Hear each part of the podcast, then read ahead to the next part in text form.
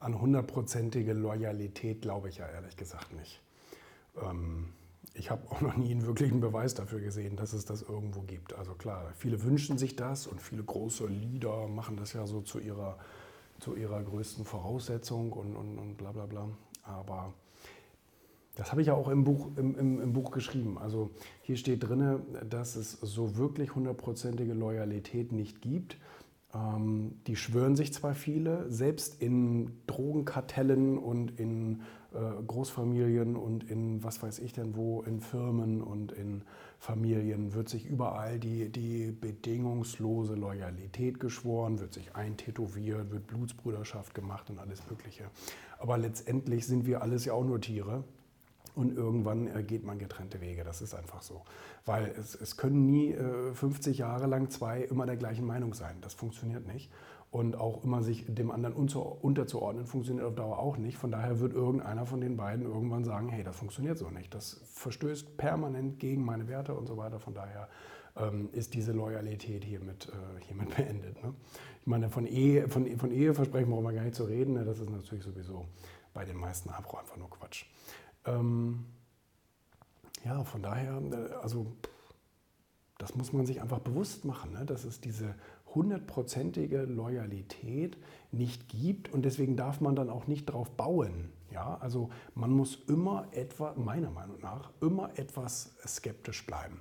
Immer, sagen vor, sagen wir vorsichtig, skeptisch muss es ja nicht sein, sagen wir vorsichtig. Und ähm, ich glaube, alle Entscheidungen und, und Prozesse müssen immer darauf beruhen, dass eventuell der andere doch nicht mitzieht. Ich, meine, ich habe das selber äh, oft erlebt und viele, die jetzt irgendwie schon länger als ein paar Jahre auf der Welt sind, haben das auch schon oft erlebt, dass eben diese ganzen Versprechen und so weiter früher oder später eben nicht mehr ganz viel wert sind. Ne?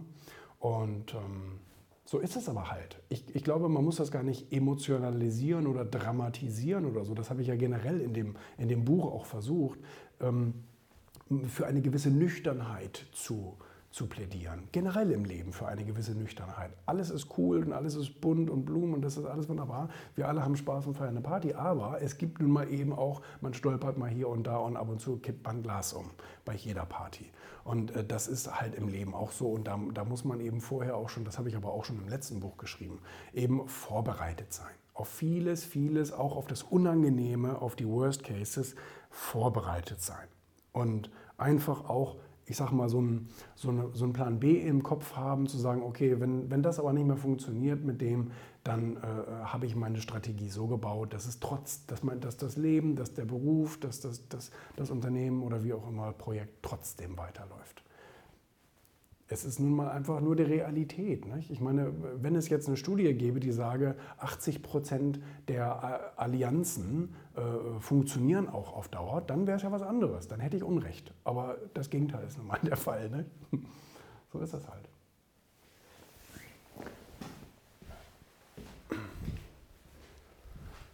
So, haben wir noch drei, ne? Haben wir noch drei. Alles klar.